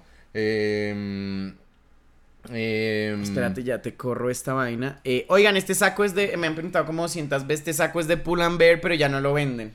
Solo hay unos antecedentes, Nico querido. Solo un- Ah, no, pero es que está Rick. Claro, no lo Morty, habías visto. eh, Claro, y mira, dice Noel. Merry Rickmas. Está la verga, Este es de güey. Pull and Bear, pero ya, no sé si lo... O sea, ya- no, no pueden encontrar, yo lo tengo hace dos ¿Ya años. te viste el final de No lo temporada? he visto, no he visto, me faltan como le- tres capítulos para de esa verlo. mierda, está buenísimo, está buenísimo. Voy a verlo, voy a verlo. Solo habían unos antecedentes en Argentina de condenas a los presidentes y a los expresidentes. ¿Menem lo Uno- condenaron o se fugó? Menem, no, no, no, Menem quedó condenado. Primero, obviamente, la Junta Militar, que fue condenada por crímenes de lesa humanidad, sin duda alguna, por todo lo que pasó en la dictadura, que curiosamente, señores, curiosamente, eh, en el Mundial del 78, cuando lo gana Argentina, pues ese mundial fue organizado por la dictadura de Videla eh, para tratar también de acallar lo que estaba sucediendo. Hoy, sí, hoy Argentina no es un secreto para nadie que obviamente está en una situación muy compleja económicamente y demás y socialmente. Vamos a ver, ojalá ganen y eso nos sirva como un placebo y un bálsamo para ocultar toda la mierda que están comiendo. Eh, entonces, lo único antecedente de condenas a un presidente pues fue la Junta Militar, pero a Carlos Menem también lo condenaron. Y lo condenaron por tráfico de armas. Porque el tipo le vendió a Croacia armas y a Ecuador armas en la década de los 90. ¿Qué tal ese datico? Ahí se los dejo, ¿no? Para que lo tengan en cuenta. Oye, no sabía que Menem era, Sí, Menem era el señor de la guerra. Fue condenado por, eh, por tráfico de armas con Croacia y con Ecuador. No Eh, jodas. Y ahorita las dudas que quedan con el tema de la Kirchen es, es por lo menos temitas para explicar, por ejemplo, qué hacía su hija sin, de un momento de no tener nada, y ahora tener un patrimonio tener, eh, que le encuentren en cajas fuertes en Buenos Aires 4 millones de dólares e- en efectivo guardados ahí. ¿no? Normal. La hija, no, no, un ahorrito. Un ahorrito. La vieja iba allá al microcentro de Buenos Aires, llegaba con su Bueno. plática y decía, eh, boludo, ¿me, me puedes dar ahí unos dólares? Y iba O- ahorrando. O el, o el mejor amigo del nuevo esposo de la Kirchner, por ejemplo, que haya pasado de ser un empleado de banco que de pronto pues mm, eh, le gustaban las damas de alta curnia y ahora pues es un magnate de la obra pública también, ¿no? Mi pregunta Eh, es, ¿tener efectivo es delito? No, no, no, tener efectivo en Colombia no es delito. Y no tienes tampoco, y no es delito que tú cargues un billete largo, salvo Si que yo tengo pronto- 100 millones de pesos, es delito. No, no, no, no es delito. No. ¿Qué es el delito con el efectivo? No, en Colombia no tienes un delito por cargar en efectivo. El delito sería, por ejemplo, que tú estés lavando plata. Delito sería, por ejemplo, que, que, que, que eso provenga O de sea, si actividades este dinero nunca se... O sea, yo tengo un negocio y yo digo, vendí 100 empanadas. Vendí mil un millón de empanadas y tengo 100 millones de pesos en efectivo. ¿Eso sería un delito? Si No. las empanadas no existen y estoy No. Y venden- Pues, pues, bueno, ah. te lo pongo mejor. Tengo, digo que vendo un millón de queratinas. y tengo o hay- puro efectivo. O, o hay que preguntarle a Aida, weón. Porque es que a Aida le están diciendo en este momento que usted de la nada no tenía nada y de un momento pasó a tener un patrimonio supremamente alto que la fiscalía dice que proviene de los actos de corrupción de su mamá y que usted creó una empresa para tratar de camuflar ese dinero. Ahí tener plata es delito. Ok, ahí cuando Pero tú si tú camuflas muestras, si tú muestras que hay un delito precedente, un delito en un lavadero de carros. Yo Sí, lavo carros. De, de de una empresa en el que un momento a otro empezó a tener una cantidad de plata y que tú eres la representante legal, que es lo que le están diciendo a Ida, usted no tenía nada, usted no puede justificar que un momento a otro su patrimonio se haya incrementado así, y más aún con una empresa que según la fiscalía es una empresa de papel que se utilizó para tratar de camuflar un dinero que venía de, de, de, de- de actividades eh, ilícitas, Ok. según la fiscalía, ¿no? Fuerte. Viene, viene otro caso para Ida, ¿no? O sea, viene la acusación por el tema del- de, de- de- de enriquecimiento ilícito. Eh, vamos a ver qué pasa. Mi pregunta es, ella hizo un video en Instagram hablando de por qué ella no está presa, porque no le han dado una boleta de captura. O sea, el juez no ha decidido, oiga, esta persona vamos a meterla presa ya. ¿Cuál no, es la-. O sea, ella, Eh, ella hizo un video que no sé si lo viste. La, la razón de eso, Nico querido, es que cuando, en la gran mayoría de los casos, cuando a ti te condenan en primera instancia y tú, y tú apelas la decisión para que el, el- el superior del juez que condenó revise la sentencia, muchas veces esa condena se suspende hasta que el superior decida. Ok. Aquí dice, pero cuando pagas más de 4 millones de efectivo en las tiendas de ropa de algunas marcas, llaman a la policía. ¿Qué va? Yo nunca he visto eso. Jamás en mi vida. Deja hablar por Te honra. estás hablando mierda. ¿Pero dónde? ¿En dónde es esa mierda? ¿En, en- en dónde? Sí, deja hablar por honra. Eso sí lo tienes tan falsos, 4 millones. No, no, no. Lo que, sí, ha- Absurdo. lo que sí hacen en todos los bancos es que si tú haces una, recibes dinero por más de 10 millones de pesos, vas a sacar más de, eh, hacer operaciones con más de 10 millones de pesos, eh, tienes que, eso se reporta directamente a la UIAF, Unidad de Análisis eh, Financiero, creo que se llama esa Claro que sí. Bueno, eso fue el tema de Argentina, mis queridos amigos. Eso fue el tema de Argentina. Eh, esos son los eh, como los, los, los temas eh, en pa- los que de están pasando. monopolio. Ahora bien, ahora bien, eh, Andrés Escobar. Ah, fuerte. Andrés Escobar no es el futbolista, ¿no? Recuerden, Andrés Escobar era el tipo que disparó co- con, Con un Una- arma de fogueo. con un arma de fogueo a los a las si no una estoy mal, tra- fue una traumática. a las protestantes junto con la policía en una en el tema del paro nacional. Bueno, nuestro querido eh, Andrés Escobar, ¿qué le pasó?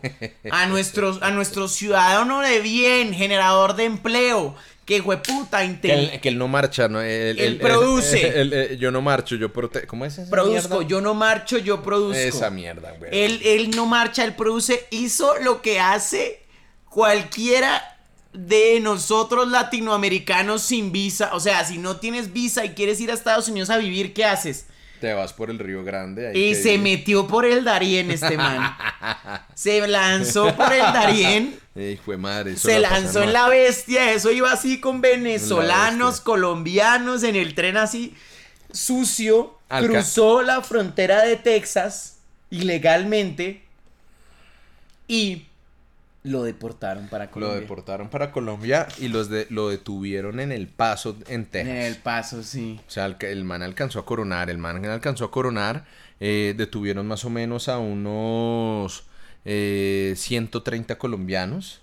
y los mandaron a esas celdas de como de retención temporal en esa vaina y, y, cuenta un señor que se llama Jorge que en un momento les hicieron descubrirse la cabeza y la cara y a él le pareció conocido. Le pareció conocido este tipo yo lo he visto en algún lado. Y, y, y, cuando los empezaron a llamar por hombre, nombres alfabéticos salió el Andrés Escobar, señores. Y entonces agarraron a Andrés Escobar que, que, que, que supuestamente... Lo jodió la primera línea de la frontera. y entonces lo cogieron, Nico querido, empezaron todos los trámites para deportarlo, unos problemas con el avión, pero al parecer sí era Andrés Escobar. ¿Cuál es el problema? que él el 25 de enero tiene una audiencia dentro de ese proceso y lo que estaban diciendo es que él estaba yendo a pedir asilo político a Estados Unidos. No, lo que yo creo, no, igual es que tienes que tener en cuenta creo que si cruzas ilegal no tienes derecho a asilo político. Eh, eso dicen. O sea, ¿qué pasa? El asilo político lo puedes con una visa de turista, puedes pedir el asilo político, pero si no estoy mal, si entras de forma ilegal, no hay poder humano que te dé, a menos de que seas cubano, que te dé a ti papeles en Estados Unidos. Yo creo que él, no, imposible. Que, yo creo que él iba para Disney. Yo creo que iba para Disney. yo creo que él iba para Disney y dijo, ah, no tengo visa, pero me voy a dar un botecito antes de. Porque él puede volver con el pasaporte. O sea, puede coger un avión normal para volver. O él quería de pronto tener esa experiencia tan arriesgada y tan triste que vive mucha gente tratando de llegar a Estados Unidos, ¿no? Porque claro, él dijo, voy a aprovechar para vivir lo que viven muchos, pero yo genero empleo. Espérate. Genera empleo. Entonces, pues lo deportaron, él tiene el 25 eh, una audiencia. En, eh, acá en Colombia eh, y esa audiencia es por el tema de, de, lo que pasó en las en las mira, en las marchas contra Uribe y en las protestas y demás. Mira, aquí dice, ¿es legal buscar asilo? Sí, pero los que buscan asilo deben entrar por un puerto o por un aeropuerto o por un official land crossing para tener la oportunidad de, pedir asilo político. Así que el imbécil que dijo eso en el chat, pues es mentira, brother. O sea, no puedes si no entras por un puerto oficial. O sea, si te metes por la frontera con el coyote así, estás así en la balsa, es imposible. Así que bueno, entonces... Así que el tipo, el tipo está en un problema, además porque yo veo muy seguro que si él no tenía ya una medida de aseguramiento en la fiscalía, eh, pues bueno, solicitada por la fiscalía, ahorita sí le lo van a clavar y seguramente una fiscalía va a pedir en una medida de aseguramiento para que él pase en una cárcel el proceso mientras deciden si es culpable o responsable de los delitos de amenaza, del delito de eh, uso de sustancias peligrosas y de suplantación de funciones bueno, yo quiero decir una cosa y es que liberen a Andrés Escobar. Libérenlo. O sea, estoy, eh, vamos a hacer una, vamos a ser justos, vamos a hablar de lo que es justo. Si vamos a liberar a la primera línea como gestores de paz, si el man es un pato, me cae remán, parece un bobo. Pero si vamos a, liberar a la primera línea, que es el siguiente tema, pues entonces tenemos que hacerlo de ambos lados. No, pues es que no Porque hubo un proceso de paz para los paramilitares y uno para la guerrilla, ¿no? O sea, no, y es que y nos sirve perfecto para introducir el otro tema, porque en este escenario en el que hoy estamos nosotros, eh, hasta el momento lo único que se ha hecho es entrar a plantear si, si se le daban algún tipo de beneficio y si iban a meter a los policías y Andrés Escobar pues en, en, de, como gestores de paz porque hasta el momento solo se han eh, apuntado a estudiantes y demás y acá se hemos le hemos dado palo al asunto duro. Uy Nico, ¿cuánto te pagó? A ver, no seas idiota, o sea, estoy diciendo que, o sea, si a ti si a ti, si estamos dándole la primera línea, pues eh, estamos dándole unas ventajas judiciales y unas cosas, pues obviamente para el otro lado también tienen que haber, o sea, ¿no te parece lo justo realmente? Mira, o sea, acá, acá, acá en TikTok me preguntan si el proceso que él tiene, él puede abandonar el país, él no tenía, si no estoy mal, alguna medida de aseguramiento. ¿Qué es una medida de aseguramiento? Una medida que se toma dentro de un proceso porque la persona es un riesgo para la víctima, para la sociedad, para la víctima, o se puede volar él ya demostró que se puede volar. Eh, pero Ese es el tema. Pero es que él se voló, pero es que él no se voló, él se voló por el Darien, o sea, él cruzó la selvita así. cogió un avión ahí a Coveñas, cogió un avión ahí a Coveñas y de ahí una lancha hasta y se metió por Panamá, o sea, ¿qué, qué, qué, qué no, no, eh, el tipo es un tipo que quería vivir una experiencia agreste y se quería ir, pero la sensación que queda es que obviamente se quería volar del proceso, ya, ya tiene unos cargos importantes y demás. Y, yo creo que ahora sí lo van a joder. No, obviamente, pues si ya se voló, ya que. Bueno, señores, en TikTok, allá en, en Vigo, Buenas llegamos a a los gente de 100 Vigo, mil, ¿cómo ¿o qué? Llegamos a los 100 mil. En este momento tenemos más de, tenemos casi mil personas conectadas en este momento. En- en todas las en plataformas, todas las plataformas, señores, que es esta belleza, mil personas Dice, aquí. pero Nico, pero Andrés intervino donde no debía, para eso estaba la policía. Sí, una gente puso unos cables para arcar gente, marica. O sea, no, es que, es que acá nadie está justificando lo que se hizo de un es que lado está al mal, otro. o sea, está mal lo que se hizo de un lado al otro, Y- pero y- si vamos y- a tener un perdón y olvido. Y, y el de, y delito es delito, ¿no? Es que, es que miren, ahora ya entremos en el otro tema. Entonces salió el decreto a través del cual el presidente Petro planea eh, liberar a los miembros de a estudiantes y manifestantes que, que, que, que- que hubo en el marco pues de las protestas contra Duque. Pero miren, yo lo que creo en el medio de todo, mis queridos eh, amigos, es que eh, con el tema de la primera línea y con el tema de las protestas están desdibujando lo que debería ser una excepción. Y la excepción que es, pues que no, eh, lo que le aplicaron a las FARC, por ejemplo. Los procesos de justicia transicional en el mundo funcionan porque uno sabe que, uno, que, el Estado o el gobierno no pudo eh, eliminar eh, un grupo delincuencial que quería quitarle el poder. Así de sencillo.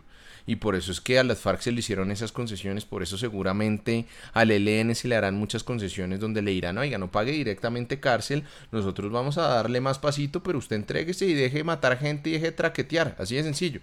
Lo que pasa en este momento es que están tratando de darle ese mismo tratamiento a los manifestantes, a las personas que de un lado a otro ni son grupos armados, ni son traquetos, ni nada, ni creería que a ellos les gustaría que los equiparen con traquetos y estarán tratando de torcerle el pescuezo para decir que en el derecho no tiene una solución y todos los colombianos que están procesados y en las cárceles sí les toca irse de esa manera.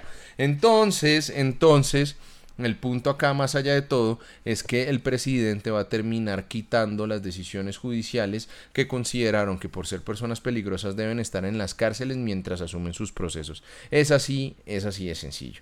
Entonces lo que dice Nico es muy cierto. Entonces, si van a salir, me- nosotros decimos primera línea porque obviamente es el grupo que más ha estado, eh, el, el que estuvo más involucrado en el tema de las protestas. Obviamente hay muchísimos más grupos dentro No, de y esto. hubo mucha gente que simplemente salió a hacer desorden y a- y.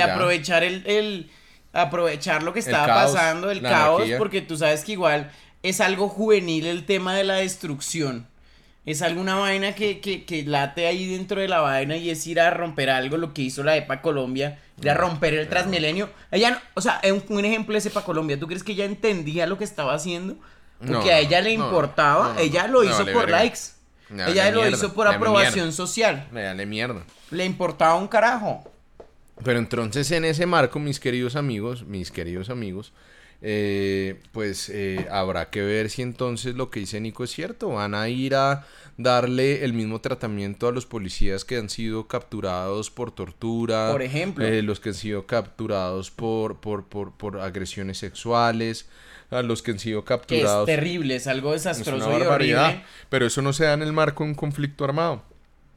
Eso no se da en el marco, ni los policías, ni, ni Andrés Escobar, ni, ni mucho menos la primera línea y demás, deberían tener un trato preferente a los demás presos y a todas las personas capturadas por delitos en, ese- en, en- en Colombia. Es, esa es mi posición. Claro, o sea, entonces, es- entonces acá estamos abriendo una piñata en la que todo el mundo agarra que por y que por temas políticos estamos desdibujando las decisiones de los jueces y los procesos penales y todo el mundo para la mierda con tal de cumplir favores políticos. Ni mierda, huevón. A mí ni mierda.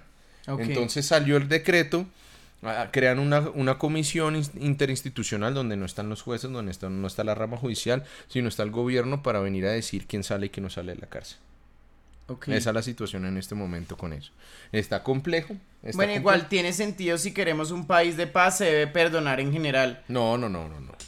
Para poder, pa- Claro, para que exista ponte paz. en el lugar de los policías que violaron, entonces lo perdonamos y que estés, que esté libre. No, y para y, y, Y, que mataron gente y que la torturaron, y, y- o y- sea. y el fundamento y que para, dispararon. Y el, funda- y el fundamento para la paz de cualquier país, señores, que señoras y señores, está en la justicia. Entonces Sí. ahí viene, entonces perdonamos a uno, pero a los otros no, que es algo que a mí me parece algo completamente inconsecuente. O sea, a mí me parece súper inconsecuente. Listo, listo, vamos a perdonar la primera línea, pero vamos a entablar unos gestores de paz, de la policía, estas personas también, que cometieron un error, van a salir libres. Yo no estoy de acuerdo con ninguna de las dos. No, yo totalmente, Yo tampoco, pero si De lo vamos a hacer, tiene que ser ambos lados. Entonces, los gestores de paz, ¿por qué no son los policías que le dispararon a la gente también? Sí, claro. Y que mataron gente y que abusaron de su poder y demás, porque ellos sí no. ¿Qué video? Pues no Pues sé. sí, Ahí están es las posiciones. Nico, lo del mercader, ¿qué es? ¿Qué, qué es lo del mercader? Mercader de la muerte, me dijiste. Uy, ¿cómo es ese la está buenísimo. Espérate, te digo. bolas a lo del mercader de Bueno, la muerte, resulta que, Britney, caliente, eh, Britney, Britney, eh, ya te digo el apellido, Britney Grinder, es una jugadora de baloncesto de la NBA eh, femenina. Ella lo que hace es que va a Rusia a un viaje, creo que va a jugar, y lleva un vape pen de, de marihuana, De yerbita. de hierba. ¿De qué, en? Rusia esto es punible por la ley. Ok, ok. Y le dieron nueve años. ¿Qué pasa? Empieza todo un movimiento vía redes sociales, vía Twitter. Espérate, lo ponemos acá un momentico. Oye, selección incluso. ella, es, ella es medallista esta- olímpica. Medallista olímpica, güey. Ella es medallista olímpica, es ella. Britney Griner es medallista olímpica. Espérate, aquí puedes ver el juicio, la podemos ver aquí presa en Rusia en unas condiciones terribles. El presidente Biden habla con ella después de su sentencia, le manda una carta y le dice, te vamos a liberar. Vamos a liberarte. Adivina por quién la cambian. No sé si alguna vez viste esa película que se llama El Señor de la Guerra, una película de Nicolas sí, Cage. Sí, sí, buenísima. Bueno, buenísima. El Señor de la Guerra está basada en un personaje real ruso. Sí, sí, que es. Víctor Baut. Mira, Ok. Víctor Baut. Este es Víctor Baut. Este es Víctor Baut. El mercader de la guerra, ¿sabes cómo lo agarran a él? No, no, no, ni idea. Se- la- la- el, el FBI o la CIA, la CIA se hace pasar por unos, por una gente de las FARC. ¿De las FARC? Sí. Ah, puta. Y le dicen, venga, es que queremos comprar unas pistolitas, una chimbita y tal.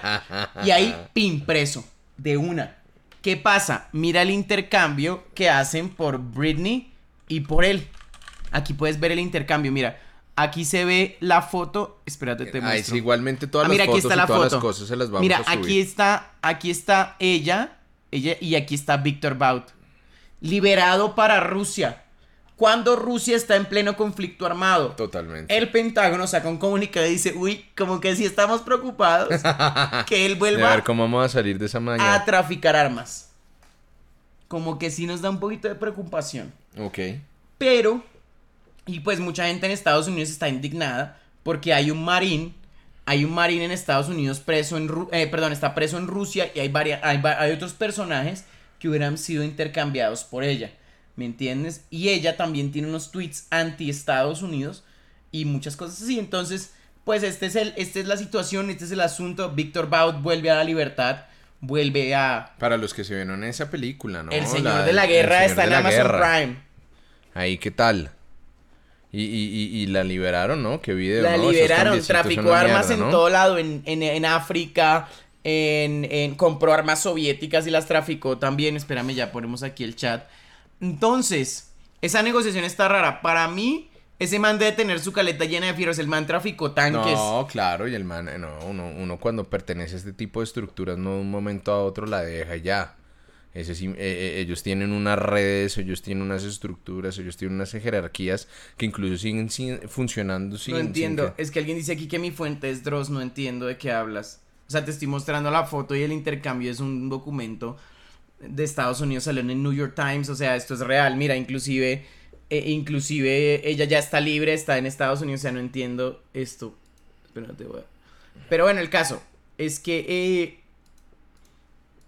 es que entonces eh, ella fue ella fue intercambiada. Ahora, para mí puede que el gobierno de los Estados Unidos tenga algo en mente con él. Seguramente. Y ese haya sido el intercambio. Oiga, lo vamos a liberar, pero usted tiene que hacer esto y sea un doble agente. Pero, pero tampoco, o sea, ta- Estados Unidos no es una parranda de huevones tampoco que vayan a hacer eh, eh, eh, negocios sin saber qué es lo que están haciendo ni que vayan liberando cosas, ¿no? Oigan, señores, 100 mil en TikTok. ¿o ¿Qué? Sí, espérame un momentico, que es que 100.000. les iba a mostrar lo de Víctor Baut, 100.000. que fue atrapado eh, por las FARC. Mira, aquí está en la BBC, mira. El mercader de la muerte, espérate que les voy a mostrar. Mira, el mercader de la muerte. O sea, no sé si esa es mi, no sé si te refieres a eso con mi fuente de pronto. Mira, aquí está en la BBC, mira. Cierran el círculo del mercader de la muerte y las FARC. Mira, 2 de noviembre de 2011. Mira, un antiguo militar de la desaparecida Unión Soviética, devenido a comerciante de armas, fue hallado culpable por un acuerdo de Nueva York por intentar vender equipos a las Fuerzas Armadas Revolucionarias en Colombia. El ruso Víctor Baud, el mercader de la muerte, fue hallado culpable en el cargo de intentar vender armas a las FARC un grupo del gobierno estadounidense lo califica de terrorista, pero esto luego se supo que fue una operación de la CIA, o sea, no fueron las FARC de verdad los que intentaron comprar esta vaina. el, el, famoso agente instigador, señor. Totalmente. Lo que estaban diciendo, pues, que, que, que eso no se podía y, y que por eso Santrich era una, una, un manojito de rosas y demás. ese, ese, es complicado el tema de, la, de las trampas, ¿no? El tema de trampear a alguien, ahí viene una vaina, un dilema ético. Pero si ya es un man que ha traficado en todo lado, pues De hecho, en Colombia tú no puedes entrampar. Pues, pues, no, no, no, no, no puedes hacer como en Estados Unidos que tú entregas y gestionas la coca y decir, ay, véndame coca, pero sí puede haber un agente encubierto que, que es el que revise y, y mire a ver si las cosas se están haciendo o no, ¿no? Eh. Bueno, lo, que sabemos es que por lo menos en Colombia Bout no va a vender más. o sea, el man dijo, allá ni vuelvo. El man dijo, allá. Ya se cagadero. no vuelvo a ese cagadero. me mira, las tensiones entre Moscú y Washington fueron fuertes porque porque él era una ficha de Moscú. Claro, claro. O sea, tú sabes que igual a Moscú le convenía que, la, que las FARC tuvieran armas, que, que, varios conflictos, que varios lugares desestabilizaran. Entonces, pues ahí está. Total. Eh, Nico, querido. Bueno, tenemos nuestro último, nuestro último tema. Yo creo que, espérame que yo tenía uno acá escrito una, una par de cositas que nos ver, aquí en el chat. Venga, eh, mándenos acá preguntitas ¿Cuál es por allá. tu punto de vista respecto al asunto marítimo con Nicaragua? Eh, el tema de Colombia y Nicaragua, el tema de los litigios entre Colombia y Nicaragua, pues ha sido lastimosamente eh, la historia de un litigio mal llevado, la historia de, una, de un grupo de eh, de, de, abogados y estrategias jurídicas muy mal estructuradas. Eh, que, que, que, nos, que, que, el hecho de haber perdido todo ese mar en ese momento en el gobierno Santos eh, se explica por, por, unas pésimas estrategias litigiosas. a tal punto de en algún momento como nos iban a decir, ay, nos vamos a salir de la Corte, de la Corte Internacional de Justicia y es una payasada eso creo que lo más lo, lo, lo, ya después de tener al menos dentro del derecho internacional los calzones tan abajo Creo que lo único que podríamos pues ya hacer ahorita... el más, solo falta regalarse a Andrés. No, ahorita lo, yo creo que nos falta es conciliar, sí, porque si no estos manes... Ven, pero es verdad que nuestro derecho San Andrés está impreso en una galleta. No, eso, parece, eso parecía. o sea, es una vaina que falsificó alguien por allá. Y, nosotros teníamos... Y Nicaragua dijo, hágale. y nosotros teníamos muchísima fundamentación Venga, para que chino, déjeme ver esa servilleta. Uy, aquí dice que yo le debo 100 lucas. Ah, venga, chino. Y luego uno guarda la servilleta y a los 300 años dice, venga, oiga, como que yo no le vi esa plata, como que esto está como que una servilleta. Tú, sabías que por nosotros le dimos a Venezuela el islote de los monjes. Sí. Por, por, por, por un hijo de puta canciller que de un momento a otro le dio un arrebato y hizo una declaración en nombre del Estado colombiano y por eso tienen los monjes. Eso sería lo mismo, podríamos pelear por eso. Es más, Panamá ¿Por cuánto nos dieron por Panamá? Sí, no me acuerdo cuál fue la plata, pero no, fue una, fue una mierda. Después de que los franceses trataron de construir el canal en nombre de Colombia y no sirvió por un culo, porque las condiciones eran una mierda. Sí, es que también y lo mejor que le pudo haber pasado a Panamá fue que lo vendiéramos por nada. y Rusia vendió Alaska, o sea. Total, total, ellos, Y también se vendió Nuevo México, ¿no? Nuevo México. O sea, Estados Unidos hizo unas compras interesantes que tocaría revisar dentro del mismo marco. Pero, pero lo de, lo, de Nicaragua, lo, de, Nicaragua es muy jodido. Nosotros, eh, eh, nosotros teníamos un nos tratado. Nos meten presos por allá, nos torturan. nos meten así, todos los soldados colombianos así torturados. Jodidos pues si ustedes saben, Nicaragua tiene unos procesos, hasta los curas los torturan. Los curas no, no, no, no, allá, curas, periodistas. Eh, si algo aprendimos de Rusia, que lleva casi un año, se cumple año en febrero, de intentar invadir Rusia es como el segundo ejército más grande del mundo. Es una potencia. Y lleva intentando invadir Ucrania, un país así, un año. Entonces ya sabemos que nosotros vamos para Ucrania, vamos a mamar. nada que hacer. Pero el tema es jodido. Yo creo que lo mejor que uno podría hacer ya del gobierno es hacer una conciliación y que esos putos procesos se acaben ya. Porque al menos desde la perspectiva del derecho internacional, pues tocaría entregar muchas vainas. Colombia no ha entregado, si no estoy mal, un milímetro de mar. Ok, pero no, existe, no, existe, el mar no es no existe, no existe alguna em, método forzoso para hacerlo, salvo que se arme la chupame el culo y se arme una guerra. Pero eh, ahorita lo más sensato sería eso para tratar de eliminar eh, todos los riesgos que existen en este momento de esa vaina. Ok. A ver, por acá mi querida Michi Polanco. ¿Cuál es tu opinión con quitar los contratos por prestación de servicios? Es una payasada populista. Los contratos de prestación de servicios son necesarios. Porque es que simplemente, Nico, una empresa le dice, oiga Nico, yo quiero que usted trabaje con nosotros, que nos haga esta publicidad, esta vaina. A él no lo tienen por qué contratar laboralmente porque no es un empleado de esa empresa. Sí, prestándole un servicio. Ya, lo que me parece que se debería acabar es utilizar los contratos de prestación de servicios como contratos laborales. Exacto. Entonces usted llega y le dice, no, usted está prestando servicios, organiza esta bodega. Entonces le dicen, pero venga de 8 a 5 de esos 4 meses y yo si organizo la bodega en un día yo veré o la organizo en los cuatro meses. Exacto, exacto. Ese es el verdadero problema de los contratos de prestación de servicio. Y lo clave, para mí, es que los contratos de prestación de servicio se utilizan como un contrato laboral. Si usted está prestando un servicio, usted verá si lo hace, si la, si la empresa abre 24 horas, Usted verá si lo hacen 24 horas o lo hacen 4 meses, pero ese es el problema. Cuando utilizan y la gente por no perder el contrato de prestación. Cuando lo ponen a cumplir horarios, cuando los ponen a seguir órdenes, cuando lo ponen a seguir un régimen disciplinario, cuando, cuando, cuando, a ver, miren, el problema cuál es, que el Estado también tiene, es muy difícil eh, modificar y generar nueva nómina entonces lo que hacen es decir, son contratos de apoyo a gestión, pero son trabajadores del Estado y lo único que hacen es robarles las prestaciones sociales. Pero cada uno de esos jefes de cada una de esas entidades debería saber que son contratos de prestación de servicio y no les tienen que exigir como trabajadores. Totalmente. Es así de sencillo. Entonces si usted tiene un contratista, cúmplale que, pídale que cumpla las tareas de su contrato, pero sin exigirle que cumpla un horario, que tenga que ir allá a la entidad a calentar puesto y tanta huevonada adicional. Es así de sencillo sencillo, es así, es así, es sencillo. Ya, vamos a seguir contestando preguntas, pero quiero que cerremos con esto que es importante, lo de Irán. Y, y ahí, pues vamos a hacer una pequeña pausita, respondemos un par de preguntas y listo, pero cerramos ahí el programa. ¿Qué pasó en Irán?